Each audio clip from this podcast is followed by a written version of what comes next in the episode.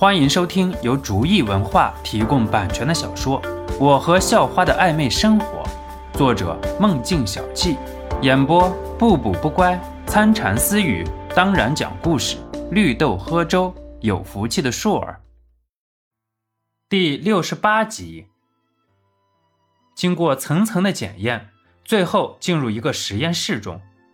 不得不说，这个实验室也是让肖诺眼前一亮。虽然比起小凯的那个实验室还是差了太远，不过比起很多电视上出现过的科技院的实验室，可是好上太多。也许这些地方才是真正的科研机构吧。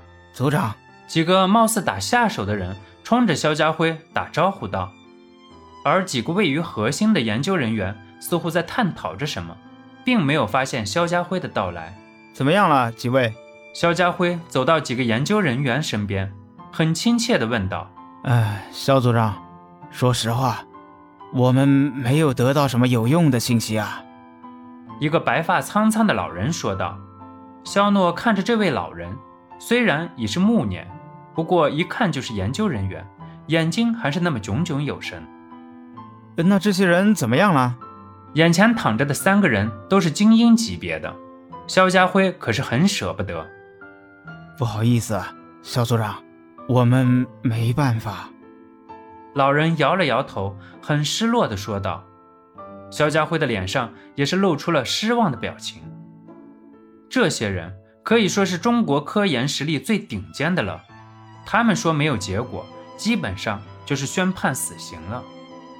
不过这个时候，肖诺也在意念之中和小米讨论起来。主人。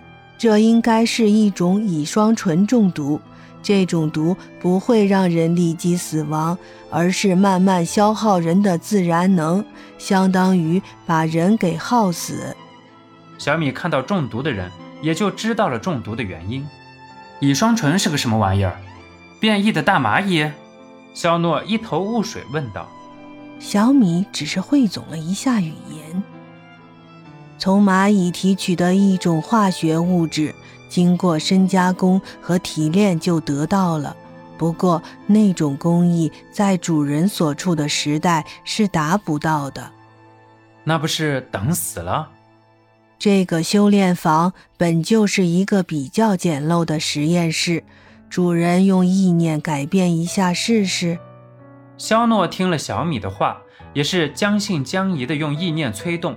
当肖诺睁开眼的时候，不禁被眼前的景象镇住了，简直比外边的那个实验室不知道要好多少。当然，小米说的简陋是和小凯的那个实验室比。主人去找一些蜜蜂，在这个实验室就能制出解药。不过，当然，主人先出去给那三个中毒的人注入一点自然能吧。否则他们是活不到解药制出来的。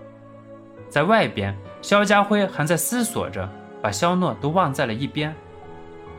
爸，也许我有点办法。肖诺对着正在沉思的肖家辉说道：“哦，你说说看。”肖家辉像是抓住了救命稻草一般。爸，我先过去看看吧。肖诺说着，就走到其中一个人身边。老人向着肖家辉投去了疑问的目光，不过肖家辉开口了：“啊，崔老，犬子也许有一点不一样的办法，死马当活马医吧。”崔长松也是一个知识分子，一切以知识和能力为准，年龄和资历在这里没有任何价值，所以崔长松很快就让开了，身边几个人也跟着崔长松给肖诺让开了一条路。扣住手腕的脉门，注入自然能就好。不过时间不会太长。小米在肖诺脑海里说道。肖诺按照小米的说法做了，眼前冰冷的躯体果然像是解冻一般，僵硬的身体开始慢慢变得柔软，甚至还能听到窸窣破冰的声响。很快，三个人都被肖诺注入了自然能，也就悠悠转醒。只不过三个人的面色还是苍白的。小诺，这就没事了。肖家辉走上前，给肖诺擦了擦额头上的汗珠，问道：“爸，这只是暂时的，他们中了一种毒，需要一些蜜蜂，你能不能现在去找一些来，我调制解药？”肖诺没有在意自己的自然能消耗，而是说出了需要的物品。蜜蜂？肖家辉反问了一句，不过崔长松则是直接布置了下去。岁月让一个人明白。什么奇怪的事情都是可以发生的。嗯，他们中的毒是一种蚂蚁身上提炼的，性寒。我需要蜜蜂身上一种性热的物质制作解药。肖诺解释道。肖诺没有把更具体的说出来，因为肖家辉也未必能够明白。不过说这些，肖家辉做到心里有数就好了。很快，蜜蜂就被送了过来。肖诺假装在实验室里操作着什么，实际上把蜜蜂都带进了修炼房里，按照小米的提示，一步一步把解药制作了出来。爸，把这解药给他们吃了吧。肖诺忙碌了半天之后，拿着一瓶玉米油样的液体给了肖家辉。